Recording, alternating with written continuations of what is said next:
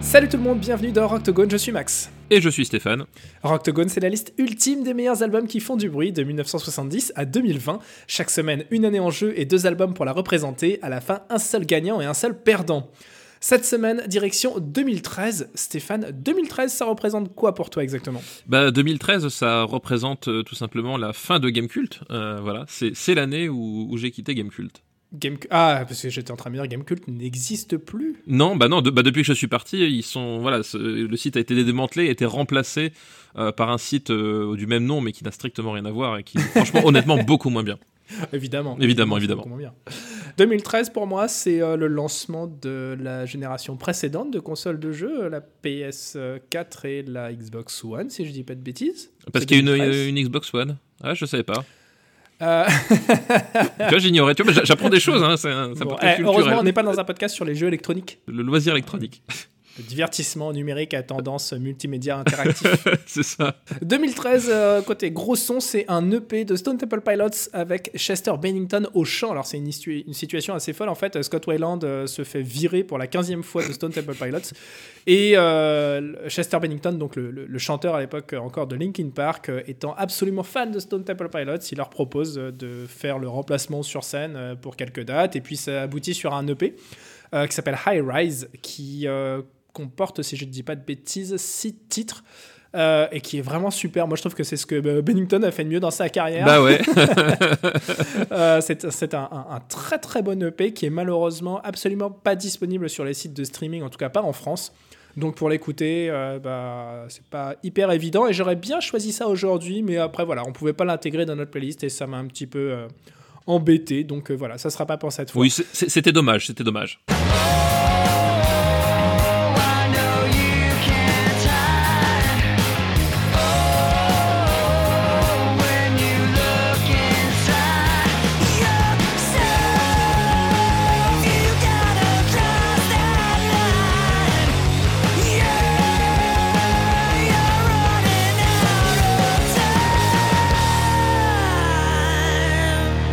2013, c'est aussi One of Us is the Killer de Ginger Escape Plan, un album de très très très méga gros son. Euh, qui, en ce qui me concerne, est mon deuxième album préféré de Ginger Escape Plan, mais je ne parle pas encore du premier. Peut-être que j'aurai l'occasion de le faire plus tard. suspense, suspense, attention. On ne sait pas, il reste encore, il reste encore euh, combien? 2, 3 épisodes 3 épisodes, ouais, ça. On verra.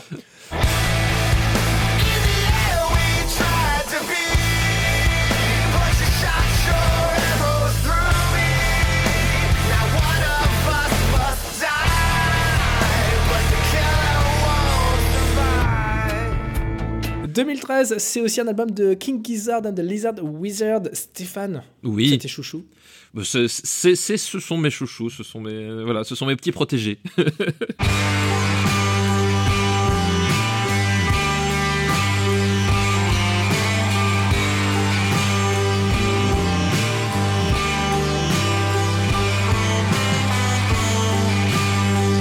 c'est un album que, que j'aime bien, mais c'était pas non plus mon préféré, et puis c'était pas celui forcément que j'avais envie de défendre aujourd'hui.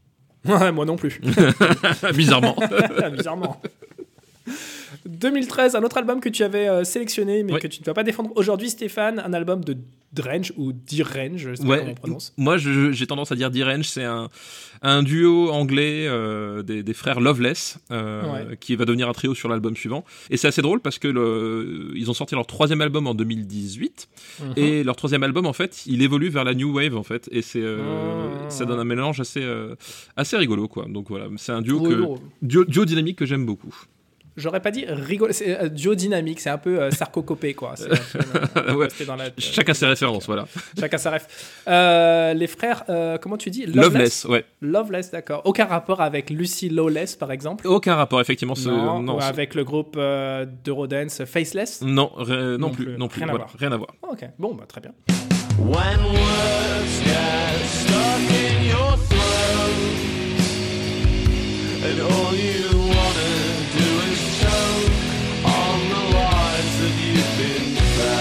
N'a pas parlé du titre de l'album, mais ah oui, Dredge, comme tu l'appelles. Donc c'est l'album Untitled ou l'album éponyme, on peut dire. Alors non, on peut pas hein dire ça parce que techniquement c'est le groupe qui est éponyme vu que c'est lui qui donne le nom à l'album.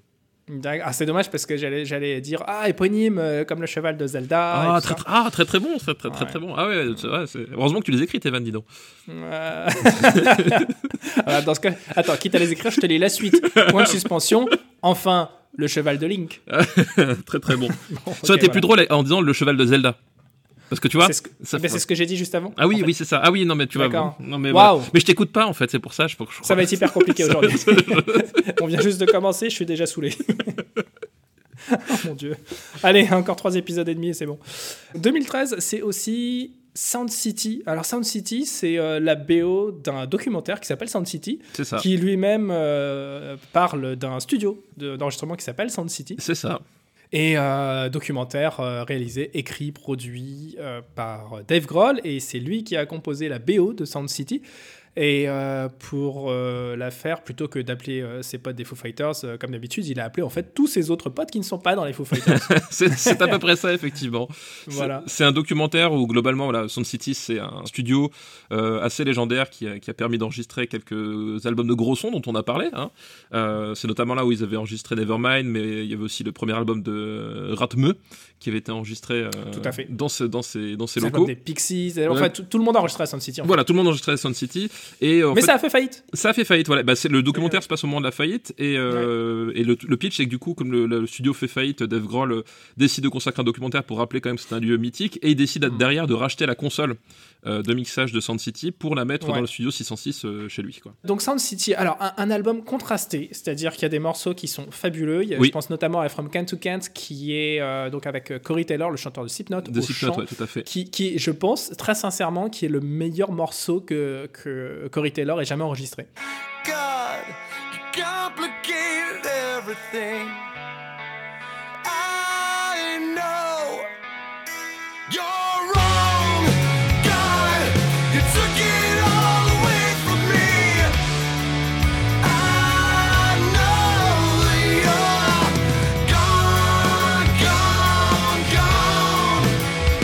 Il y a plein de guests, hein. enfin voilà, ça, ça, va de Stevie Nicks jusqu'à Trent Reznor en fait, euh, mmh, mmh. voilà.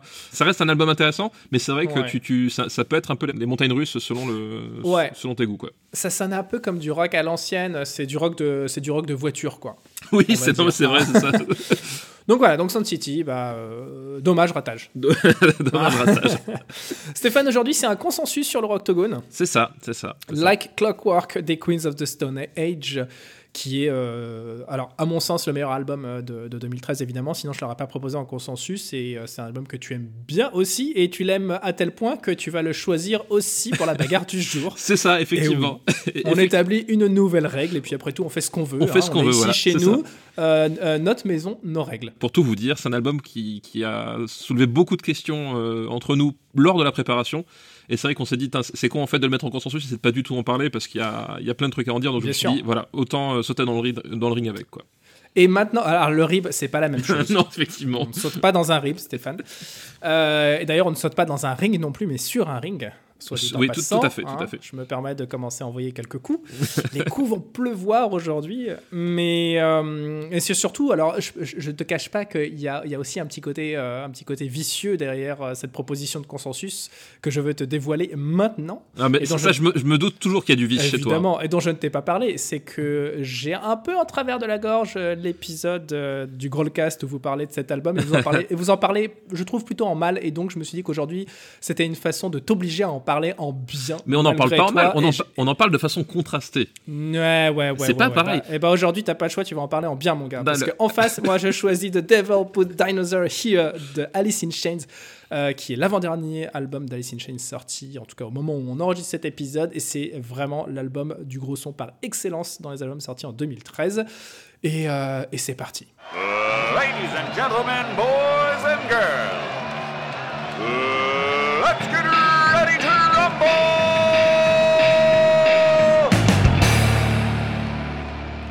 ah, Stéphane. Ah, Max. Ah, Stéphane Boulet. Ah, ah, Max Besnard. Allez bon, on va essayer de. On a fait une, intro un petit peu longue, donc on va essayer d'aller euh, rapidement sur euh, ces deux albums. Je vais prendre la parole très très vite sur Alice in Chains. Donc, euh, c'est le deuxième album enregistré avec le, le, second chanteur d'Alice in Chains, puisque malheureusement Lance Staley a quitté ce monde il y a bien longtemps. Franchement, il est, il est, il est, pas, il est pas joueur le mec, hein, vraiment. Ah, c'est une histoire tragique en plus, celle de Lance Staley. Donc voilà, je crois qu'on l'avait déjà évoqué dans un épisode précédent.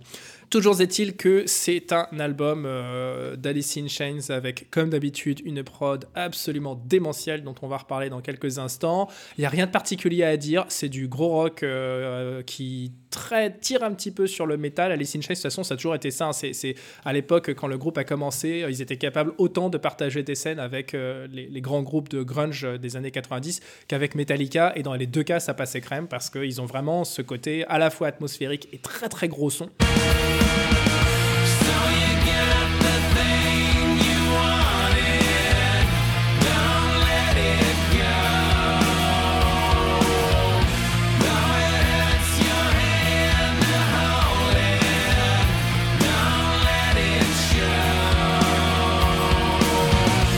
Stéphane, de ton côté, donc euh, Like Clockwork, qu'est-ce que tu peux nous dire pour présenter en quelques mots euh, Like Clockwork? Euh, C'est l'album, on va dire, de la reconstruction pour Josh Homme, puisque voilà, il n'était pas très très bien. Il est passé par des épreuves personnelles assez assez compliquées. Il a même failli failli mourir dans, l'intervalle. Et du coup, c'est un disque qui va qui va faire en convoquant tous ses potes, parce que c'est aussi un disque de potes. C'est-à-dire, va y avoir Alex Turner qui va venir, va y avoir Dave Grohl qui va venir, va y avoir Nick Oliveri qui va revenir. Euh, va y avoir Elton John qui, va débarquer.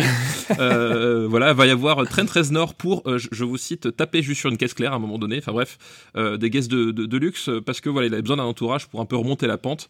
et c'est un disque qui, signe une, une, vraie rupture par rapport à ce qu'il faisait auparavant.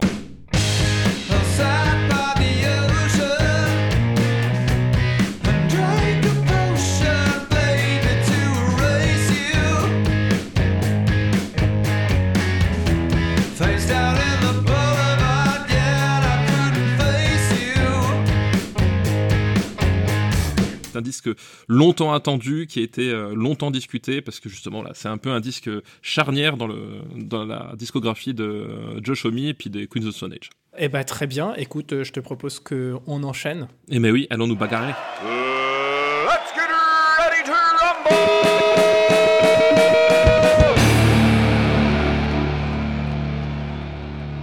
Alors Stéphane, notre premier point pour cette magnifique Discord. Discord d'ailleurs, n'oubliez pas de passer sur le Discord du RPU, c'est gratuit. bien joué ça, le professionnel. Oh la vache.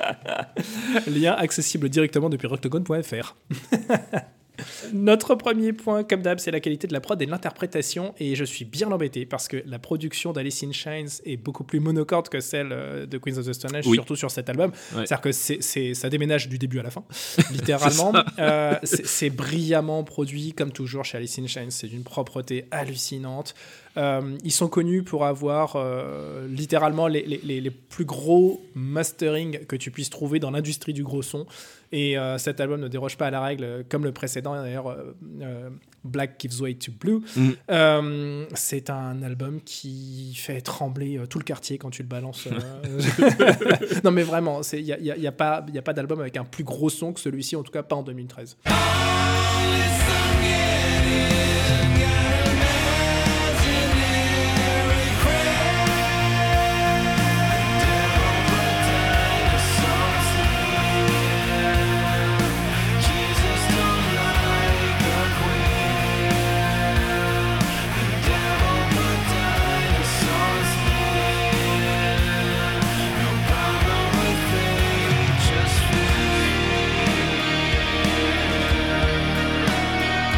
Et en face, effectivement, on a une philosophie qui est un peu différente avec euh, un album qui est très, euh, très éclectique en termes de production. C'est-à-dire que vraiment, euh, plutôt que justement que faire une sorte d'atmosphère globale comme chez les In Chains, chaque, chaque chanson va vraiment être travaillée pratiquement à part, on va dire, pour mhm. vraiment développer les sons différemment, mettre en avant un temps plus la guitare, un, coup plus le piano, un coup plus la basse, euh, ciseler chaque morceau presque indépendamment, s'il avait peut-être pu sortir single par single, tu vois, il y a vraiment ce, côté-là.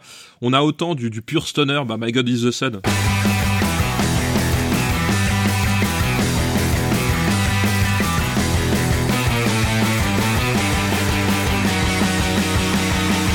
Il y a des trucs beaucoup plus atmosphériques, par exemple Vampire of Time and Memory, qui, euh, qui part sur, sur des envolées avec le synthé, des choses comme ça. Qui est, je, je, je, trouve, qui est le plus beau morceau jamais composé par euh, Josh Homme. Alors, c'est l'un des plus beaux, c'est peut-être pas le. Non, c'est le plus beau. vraiment, non, mais vraiment, je te dis, moi, c'est, c'est, je trouve que c'est, d'une, c'est d'une puissance. Mais il est, non, il, il, est magnifique, effectivement. I want God to come and take me home, cause I'm all alone. Et c'est pour ça aussi que, j'allais dire, les fans hardcore de, de, de Kotsa ont tendance à penser que c'est plus un album solo de Josh Homme qu'un album des Queens of the Stone Age. Et c'est vrai qu'il l'a composé euh, chez lui euh, quand il était en, pleine... Euh, en convalescence. Hein. En pleine convalescence. il pensait littéralement qu'il allait mourir à ce moment-là. Et euh, c'est un album complètement déprimé, complètement. Euh, enfin, qui, qui, qui, est à la fois déprimé et en même temps qui va vers quelque chose de très lumineux, de très beau. Oui, c'est ça, parce qu'à côté, effectivement, tu as, des, as des chansons en termes, euh, ne serait-ce que, que mélodiques ou même rythmiques, mm. qui sont vraiment hyper chaloupées. C'est l'album le plus dansant, en fait, jusqu'à jusqu'à cette, cette période-là de, de, Queen of the Stone Age. Tu as des trucs très très rugueux, Fairweather Friends, par exemple, qui est, qui est vraiment très très mm, sale, mm. qui est vraiment dans la, dans la lignée de ce qu'ils avaient fait sur Era Vulgaris. Donc voilà, c'est vraiment un, disque en termes de, production qui est, euh, euh, très éclaté et en même temps qui à chaque fois a bénéficié justement du soin, du détail en fait.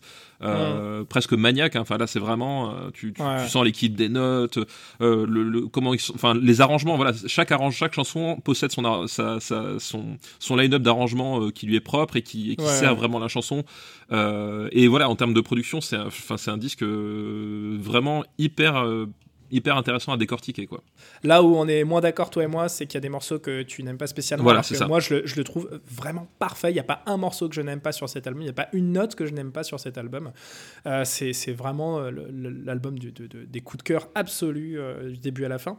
Je peux pas en dire autant pour l'album d'Alice in Chains, tout simplement parce que il y a parmi les meilleurs morceaux de leur carrière, et puis il y a des morceaux qui sont un peu plus anecdotiques.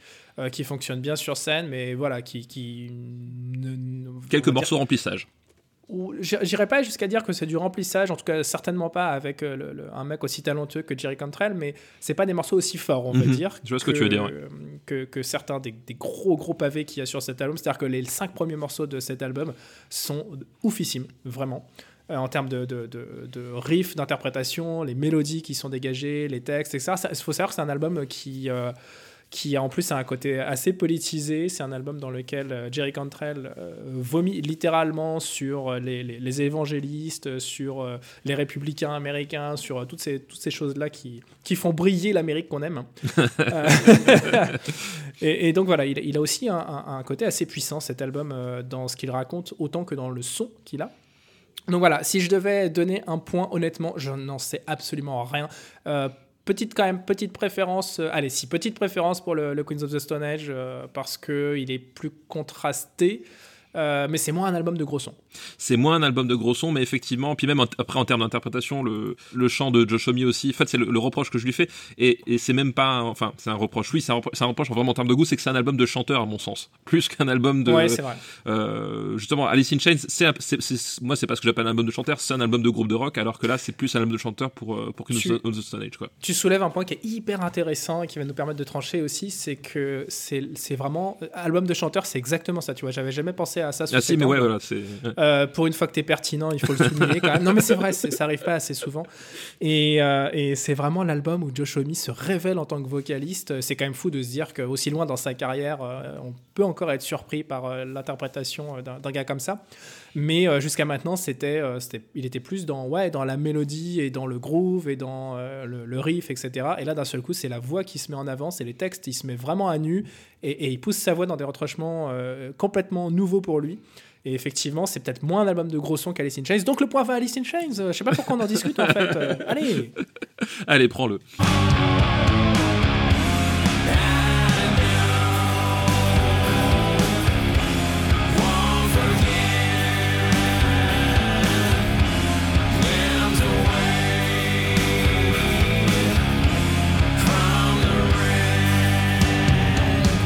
Le deuxième point, Stéphane, c'est l'originalité.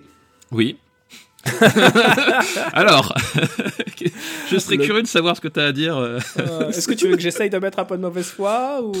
Est-ce que c'est vraiment la peine là, honnêtement, je, ne sais pas quoi dire. parce que l'originalité pour, pour Alice in Chains, à cette, on va dire, sur cette nouvelle étape, en tout cas à ce stade de leur carrière, elle est vraiment avec l'album précédent. Oui, euh, complètement. Black Gives Way to Blue, qui est un album fabuleux. Qui est un album fabuleux, j'appuie complètement ce que tu dis. Euh, et, et, c'est vraiment celui. Voilà, j'avais hésité à le défendre à l'époque parce qu'il euh, il y avait Biffy Clyro en face avec mon album préféré du groupe, donc voilà, je voulais que Biffy prenne sa revanche. Mais Black Gives Way to Blue, il, mérite vraiment sa place au, Panthéon objectivement. Et limite, j'ai envie de dire, bah vas-y, on enlève Biffy Clyro et on met Black Gives Way to Blue à la place. et je gagne quand même la bataille. non, non, mais très sérieusement, euh, The Devil Put Dinosaur Here, c'est voilà, c'est euh, un super album de gros sons qui déboîte. Mais euh, à moins d'avoir jamais entendu Alice in Chains de voilà, avant, il y aura zéro surprise. Il y a zéro surprise et voilà, c'est même l'intérêt de l'album, c'est que c'est une formule qui est ultra maîtrisée, qui ils sont super à l'aise et tout. Bon bah voilà, hein, Question, question réglée. Ouais, question réglée. Question réglée. Elle est vite répondue.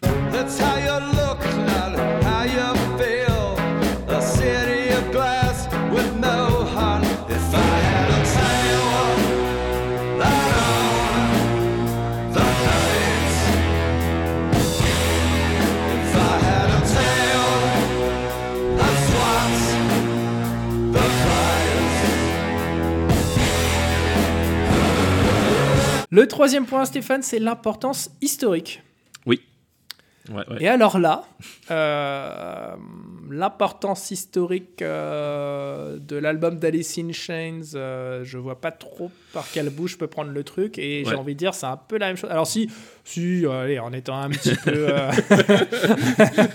allez, bon... non, je, je, vais pas, je vais pas dire mauvaise foi, parce que c'est pas comme ça que je, je me définis, mais... Oui, bah, euh, non, oui, ce, serait, complètement. Euh, non, vraiment foi, Max Besnard. Alors ça, ah, c'est une surprise. Hein. Pas du tout. pas du tout je vous le dis au bout de 48 épisodes, là, je, l'apprends. euh, J'allais dire l'importance historique, bah, c'est le fait tout simplement que donc William Duval, hein, qui est le, guitariste chanteur qui a remplacé Lance LA depuis Black Gives to Blue, bah, maintienne sa position au sein d'Alice in Chains et confirme que bah, l'album du retour n'était pas qu'un one shot pour dire au fait on existe encore, mais qu'il y a vraiment une carrière euh, avec un second souffle. Et ce qui est intéressant, c'est que c'est le deuxième album, en fait, finalement, d'un groupe qui est différent euh, de celui qu'on connaissait dans les années 90, et, qui porte pourtant le même nom et qui partage la plupart de ses musiciens. C'est ça qui est, qui est dingue. Mais voilà, voilà l'importance historique, c'est bah, ils ont réussi à confirmer. Et ça fait partie des grosses, grosses ventes euh, d'albums rock de 2013, en tout cas aux États-Unis. Euh, et euh, voilà, c'est, je sais pas s'il y a grand chose d'autre à dire. Qu'est-ce que tu as à me dire, toi, de ton côté? Like Clockwork, ça a été l'album qui a sorti un peu euh, ça de, du, euh, du carcan. C'est-à-dire que c'est littéralement un album qui va arriver euh, sur l'antenne de France Inter, tu vois. C'est-à-dire que c'est vraiment le disque qui va, euh, qui va faire découvrir d'un seul coup aux gens qui s'intéressent pas du tout au rock. Et en plus, en 2013, on peut pas forcément les blâmer. Hein, c'est pas forcément les meilleures années, en tout cas en termes commercial pour le, pour le rock and roll. Mais c'est le, c'est le disque qui d'un seul coup, le disque de rock qui va, qui va venir un peu soulever les, oreilles des, des, gens qui n'avaient pas l'habitude d'écouter ou qui avaient oublié enfin que ce genre de musique existait quoi. Puis aujourd'hui c'est devenu un classique, enfin même parmi les fans de Kotsa en fait c'est devenu un classique, euh, un, classique absolu quoi. Bien sûr. Donc euh, donc euh, donc donc donc bon. Bah oui importance historique, pour pour Kotsa ouais. Ouais. importance historique pour Kotsa, effectivement. Et, et quoi que, attends, il y a quand même un petit truc que j'aimerais ajouter. Vas-y c'est que euh, sur l'un des singles de l'album d'Alice in Chains qui s'appelle Voices, qui est un, morceau assez cool, en fait c'est vraiment le morceau californien un peu planant, un peu pop, euh, acoustique, machin, euh, de l'album. Alors c'est pas importance historique en vrai, mais c'est plus un clin d'œil dont j'ai envie de parler un instant.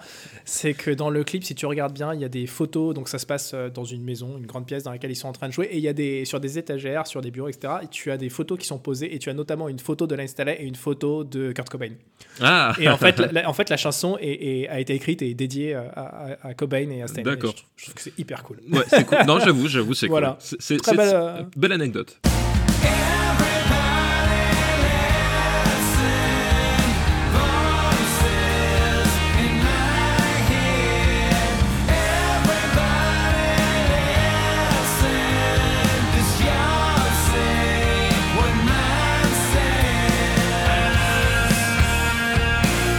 Bah, importance historique, euh, ouais, je crois que.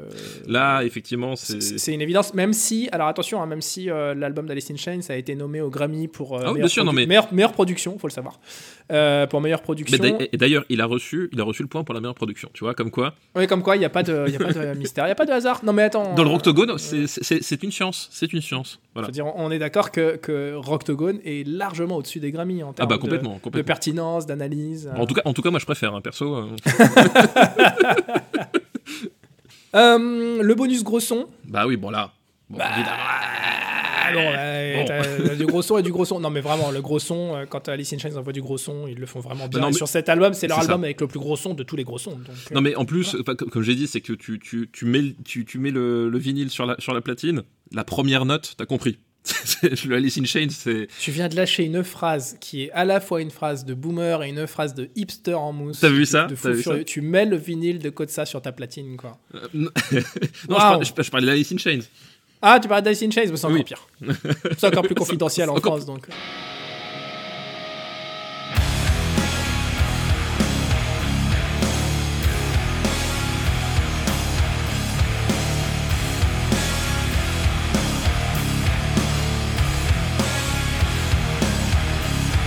Bon, Stéphane Eh oui. Je crois que les, la messe est dite. La messe est dite, les jeux sont faits. Voilà. Euh, la messe est faite et les jeux sont dites. Voilà. non, c'est nul ça. non, ouais, ça marche pas. Je garderai pas au montage, je pense. Ou alors, non, faut pas, faut pas. Ou alors je garderai le fait que je suis en train de dire que je le garderai pas. Ah, mais alors c'est un peu Inception, tu vois. C'est un peu Inception, c'est un peu. Un peu, voilà. Il y a un truc. Euh, Inception 2013. Euh, Inception en 2010. Bah complètement. donc voilà, l'album de grosseur de 2013, c'est donc euh, Like Clockwork des Queens of the Stone Age. Comme toujours, retrouvez notre playlist Spotify et Deezer augmentée chaque semaine de deux titres tirés des albums que nous venons de défendre. Sauf que, euh, Stéphane, cette semaine, c'est aussi un consensus? C'est ça, bah, il faut choisir une chanson pour la consensus et une chanson que, moi je vais choisir moi pour l'album que j'ai défendu. attends, tu veux, tu veux dire qu'on met trois chansons dans la playlist? Bah oui, évidemment. Il n'y en a pas assez, il n'y en a pas assez. Il n'y a, a, que 107 chansons dans la playlist à l'heure actuelle. Alors qu'officiellement, sur notre projet initial, on avait dit qu'il y en aurait 102. Ouais, bah, excuse-moi, t'es mathématicien? Bah voilà, moi non plus. Bon. Euh, quoi qu'il en soit, pour représenter la Clockwork de Queen of the Stone Age, tu choisis I Appear Missing et je trouve que c'est un excellent choix. Ouais, mais enfin honnêtement, c'est une, des meilleures compos de de Kotsa ever pour moi en fait.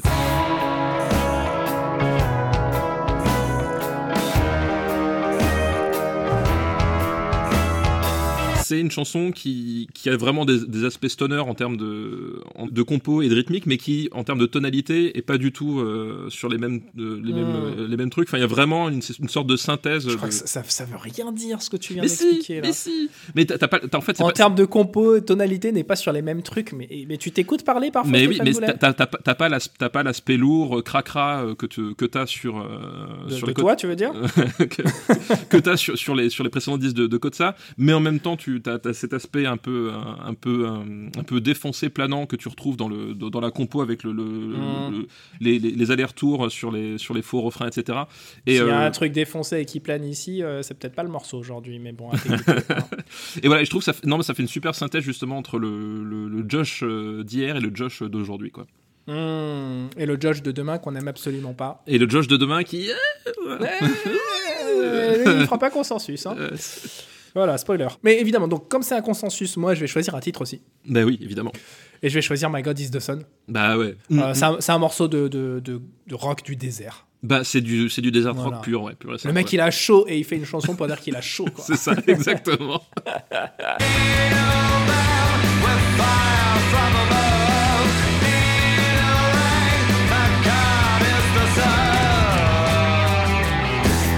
Et pour représenter The Devil Put Dinosaurs Here de Alice in Chains, je choisis Stone. Euh, je choisis Stone tout simplement parce que c'est euh, un morceau qui est basé sur un riff absolument démoniaque.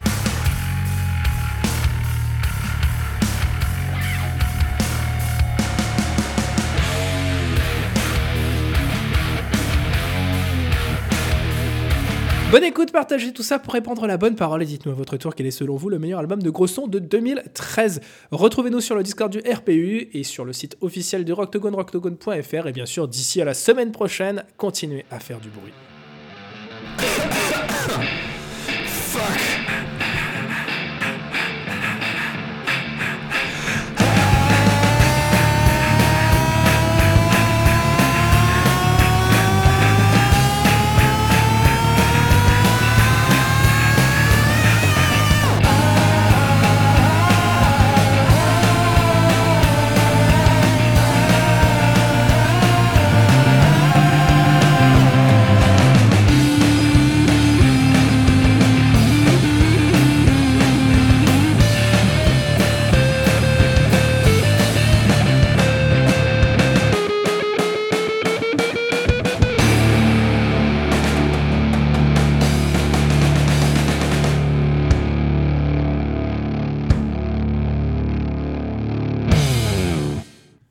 Encore perdu. Bon, bah, je vais jouer de la basse en attendant. Tant pis.